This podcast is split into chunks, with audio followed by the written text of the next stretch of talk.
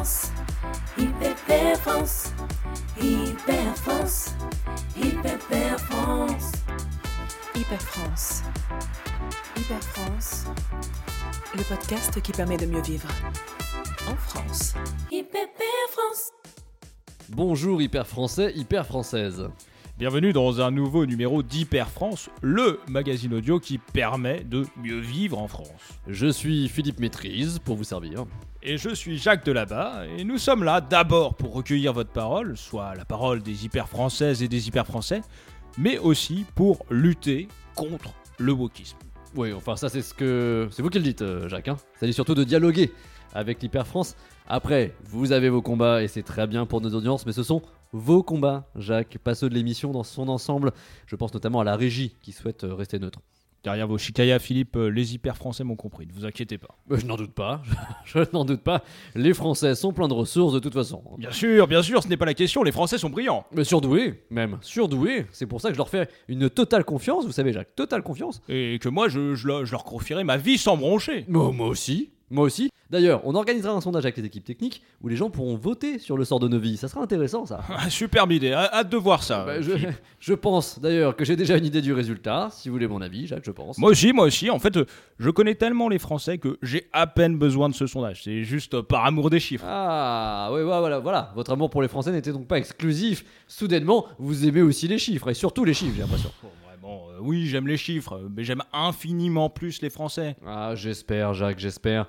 Il s'agirait de rassurer les hyper français qui nous écoutent. Ce numéro d'Hyper France étant diffusé un lendemain de Saint-Valentin, vous n'êtes pas sans ignorer que c'est la fête des amoureux qui s'aiment, mais qui aiment surtout et avant tout la France.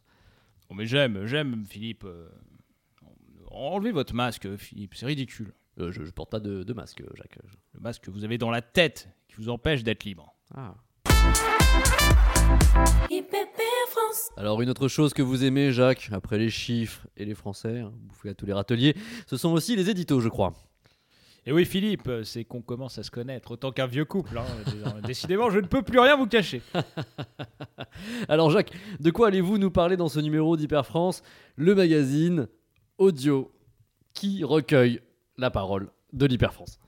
Eh bien, je vais vous parler pouvoir d'achat. Et je vais profiter de cet édito pour donner aux auditeurs une technique infaillible pour arrondir ses fins de mois. Eh, bah voilà qui va intéresser aussi les pauvres qui nous écoutent, car il y en a, il y en a. Je ne vous le fais pas dire, Philippe, d'autant que ce sont les pauvres qui disposent de la plus grande marge d'action sur leur pouvoir d'achat. Alors Jacques, comme à votre habitude, vous introduisez bien, mais comme à votre habitude également, vous mettez un peu de temps à aborder le, le cœur du sujet. Qu'est-ce que vous proposez concrètement, Jacques?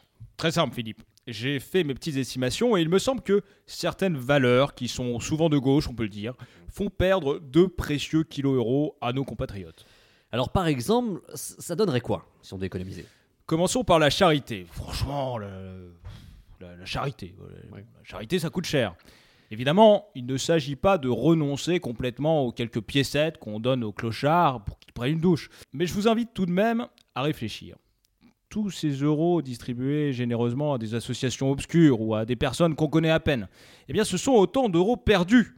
Alors que bien placé, tout cet argent aurait certainement contribué à élever votre niveau de vie. Alors j'ai une estimation, Philippe. Oui, dites- dites-la nous. Bah, je peux vous la livrer. Pour un foyer de 6 personnes, c'est environ euh, 1500 euros qu'on peut économiser si on se montre un petit peu moins charitable.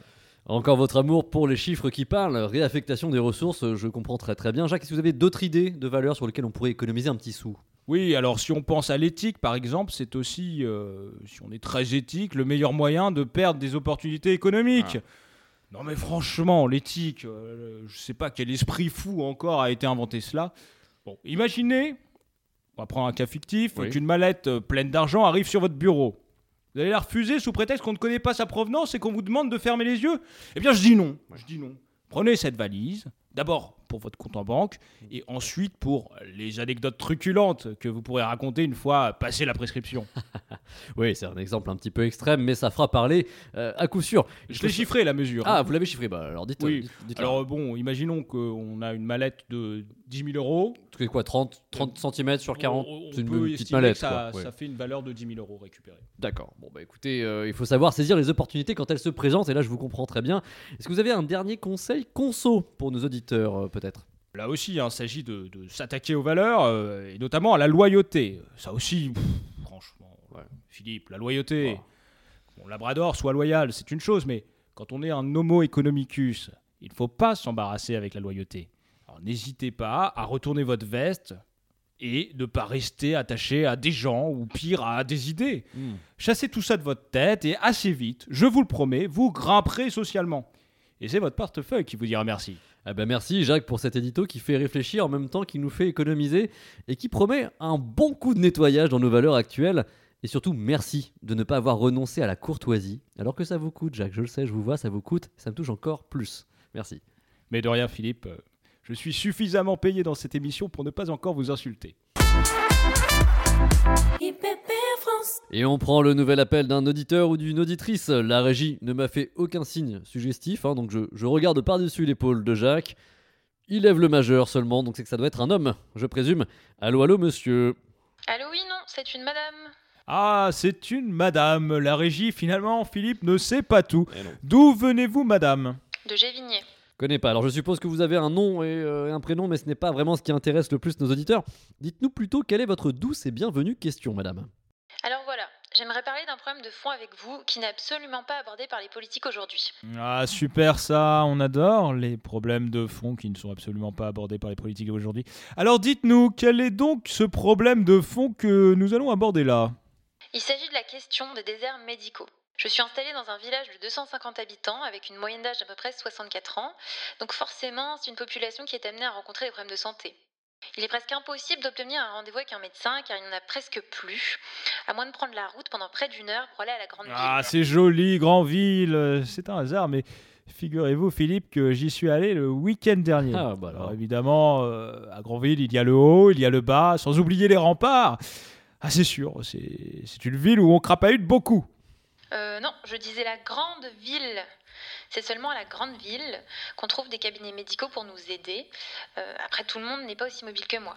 Mais dites-moi, euh, qu'est-ce qui vous a amené à, à vivre dans un tel endroit? Est-ce que c'est une, une mesure administrative ou euh, une remise de peine peut-être? Non, non, pas du tout. C'est un choix personnel, euh, mais c'est pas le sujet de cet appel. Mm. Euh, là où j'habite, il est presque impossible de se faire soigner. Comme je vous comprends, madame. J'ai moi-même un mal de chien à obtenir un rendez-vous avec ma masseuse qui est pleine jusqu'à deux mois à l'avance. Oh hein. là là. Heureusement que Paris regorge de petits salons de massage indépendants. Sans ça, j'aurais eu aucun moyen de décompresser avant deux mois. Imaginez donc, imaginez donc. Euh, oui, enfin, c'est pas tout à fait la même chose quand même. Euh, là, on parle de populations fragiles euh, qui n'ont même pas accès à un simple médecin généraliste. Oula, attention madame, simple médecin généraliste.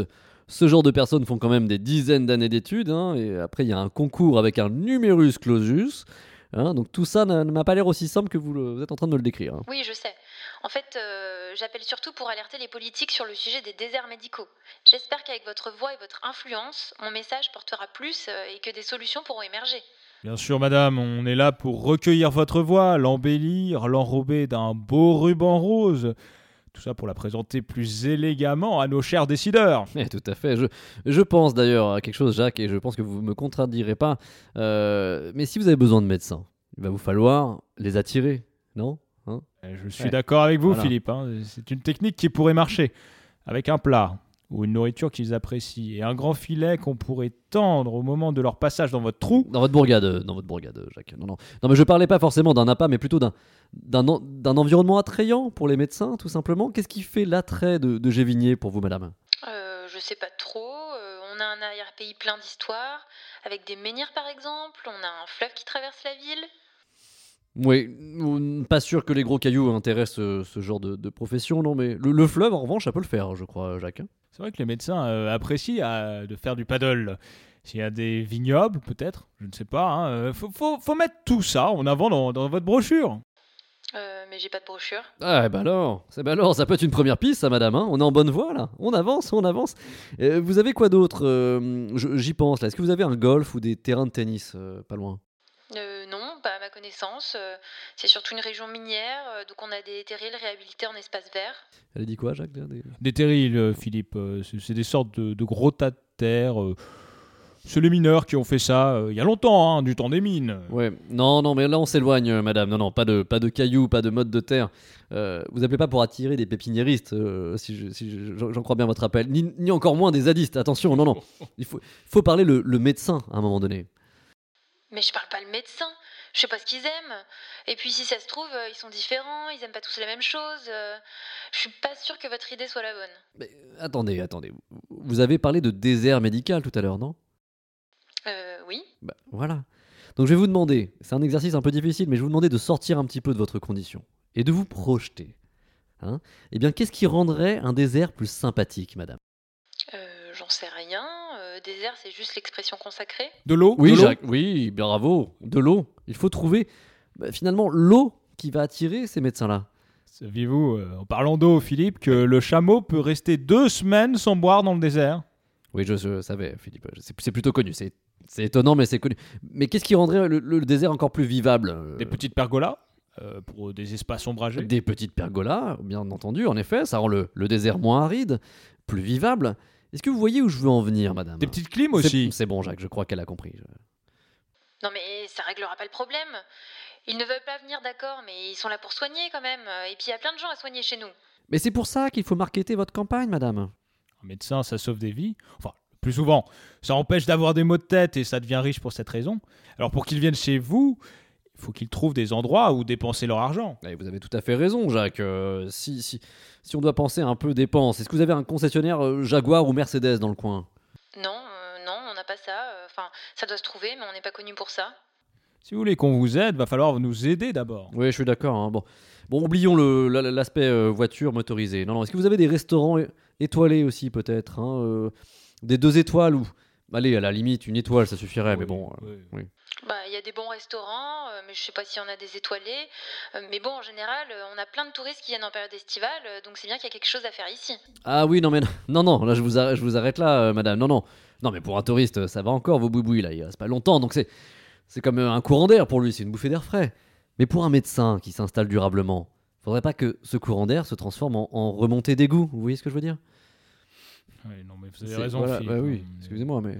Et, et- et madame, vous, vous avez quoi comme problème de santé majoritairement Euh, bah, moi, rien de spécial, euh, si ce n'est de temps en temps un rhume, une angine, euh, enfin bon, voilà. Ouais, c'est pas. Bon, C'est pas, c'est pas ce qui intéresse le plus un médecin, forcément. je crois pas. non. Hmm. Et vous avez pas quelqu'un qui a un cancer dans votre entourage ou, ou une maladie orpheline C'est bien ça, une maladie ouais. orpheline pour un médecin. Il y a- il y, a un peu de challenge. C'est bien, c'est bien pensé. ouais. Non mais attendez, euh, je vais pas faire venir quelqu'un de malade pour attirer un médecin, c'est un comble quand même. Ah, pff, oui, mais madame, il n'y a pas de restaurant étoilé, il n'y a pas de maladie orpheline. c'est c'est quand même pas très joyeux votre coin, excusez-moi, mais. Ça donne pas très envie, c'est sûr. Après, s'il n'y a pas d'étoilé, je persiste à dire que- qu'on peut toujours mettre un peu de caviar dans une petite assiette, disposer au milieu d'un grand filet relié à un système de poulies, et hop, on tire d'un coup sec. On peut sûrement choper un médecin comme ça, non? Ouais, bon, on arrive à, à court d'idées, comme vous pouvez le voir, madame. Donc, euh, bon, vous nous avez pas beaucoup aidé non plus, hein, j'ai l'impression. hein. Ah bah vous non plus, je peux vous le dire. Oh, si, quand même, hein, quand même. On vous a donné un tas de pistes. On l'a dit, voilà, pourquoi pas un golf. euh, on l'a pas évoqué ça, mais pourquoi pas un, un centre de vinothérapie avec euh, vos accès euh, vignobles là. Et euh, pff, allez, allez, j'y viens. Ça, ça me vient comme ça. J'ai encore une dernière idée de derrière les fagots. Pourquoi pas une boutique Lacoste? Hein, Vous avez pensé à la boutique Lacoste? C'est une très bonne idée, ça, la boutique Lacoste. En plus, ça, ça plaît aux racailles, donc tout le monde s'y retrouve. Voilà, voilà. Donc plein d'idées pour transformer votre région et, euh, et vos, vos- vos tas de terres là. Les terris. Voilà, des, des terris. Bah, euh, vous pouvez en, en plus, c'est terris, ce qui est bien, euh, Oui. c'est qu'on peut en faire des pistes de ski. Ah hein. bah voilà. Euh, L'hiver, c'est toujours sympa de pouvoir descendre quelques pistes bleues pour un docteur. Ils sont friands de vacances euh, au ski, hein, les, voilà. les- les docteurs, souvent. Et voilà, donc pour, pour rester sur le- le- les pistes, hein, vous en avez offert quand même plein durant cet appel. Vous allez pouvoir transformer euh, votre désert en un véritable petit oasis, madame. Bravo à vous. On peut se rappeler après, si vous voulez, on peut faire un point hein, quand vous aurez mis en place euh, des choses dans, dans votre coin. Et je pense qu'après euh, la mise en place de tout ça, votre problème n'existera plus. Non mais déjà je vais pas vous rappeler. Et puis de toute façon, euh, je vais pas faire tout ça. Euh, c'est juste pas possible à mon échelle enfin. Alors, en effet, en effet, madame, ça fait beaucoup de boulot, mais c'est finalement le prix à payer pour euh, du doliprane remboursé par la Sécu et, et par nous, finalement. C'est bien, c'est bien de le rappeler, Jacques. La question SMS de l'auditeur. La question SMS de l'auditeur. La question SMS de l'auditeur. l'auditeur, c'est l'auditeur. Le SMS, la question auditeur. Jacques, on parlait de désert à l'instant et je crois qu'on n'en est pas très loin avec votre question SMS depuis les débuts de ce magazine audio. Est-ce que vous n'auriez pas un peu d'espoir à nous proposer à l'horizon, Jacques? Mais si, Philippe, je suis tel un bédouin dans ce grand espace des télécoms. Et figurez-vous que j'ai une question SMS de Nadine qui nous dit la chose suivante. Très bien. Ouais. Bonjour Jacques et Philippe, je suis cité au premier, hein, vous avez Mhm. vu. Ouais. Je déplore que dans vos émissions, vous ne laissiez pas vraiment les auditeurs exposer leurs propos dans les grandes largeurs. Il faudrait, à mon sens, prendre le temps de bien les écouter. Mhm, mhm. Oui, J'ai moi-même réécouté tous les épisodes depuis le numéro 1. Ah. Il s'avère qu'à partir de la 20e minute du troisième numéro. Pff, Ouais, non, mais là, c'est. Non, mais je ne veux pas lire ça. Au sixième numéro. Oui, oui. Ouais. On va pas tous les faire quand même. Non, mais. pff, oh, écoutez, bon, c'est- long. hein, C'est quand même très long. hein, euh, je, je sais pas, c'est pas possible. Elle a des SMS illimités ou quoi, Nadine Euh, Je sais pas, oui. Non, mais le- là, vraiment, non, bah non. je- écoutez, je, je scrolle, comme vous dites, et, et là, euh, je vois que. Non, Nadine a écrit un pavé. Ça va prendre trop de temps. Je, Ouais. Je suis désolé, je suis, je suis obligé de glisser avec mon doigt vers le bas, là. hop- là. Ouais, Vous vous embêtez pas, Jacques. euh, enlevez vos doigts de, Pas le choix. de Nadine. Parfois, ce sont des SMS trop longs, parfois trop courts. Parfois, euh, l'absence totale de SMS. Difficile pour vous de, de trouver le juste milieu, j'ai l'impression, Jacques. hein. Non, mais au lieu des SMS, est-ce qu'il ne faudrait pas, je ne sais pas, moi, créer un service de, de messages courts? C'est une idée, ça. Ouais, c'est une idée, ouais. IPP France. Et nous voilà déjà en fin de numéro, euh, comme quoi il n'y a pas que les bonnes choses qui ont une fin, les choses tout court ont une fin. Ah, ce numéro était juste une chose pour vous, Jacques. Alors, c'était même pas une bonne chose, apparemment. Philippe, je vais être sincère avec vous, tout ce qui a suivi mon édito n'était qu'un long et pénible accomplissement. Ah. Euh, ça s'est fait dans la douleur, sans que j'y prenne beaucoup de plaisir. Ouais. Un peu comme un accouchement, finalement. Ouais. Parce que vous avez déjà accouché, Jacques, peut-être? Je n'ai pas accouché vraiment d'un enfant, mais une fois où j'étais très malade, j'ai commencé à avoir des contractions, vous voyez, dans l'abdomen. Pour une prochaine fois, Jacques, pour une prochaine fois. Dites-nous plutôt où on peut retrouver Hyper Franc. Dans l'abdomen. euh, dans l'abdomen, dans, dans le cœur des Français, évidemment.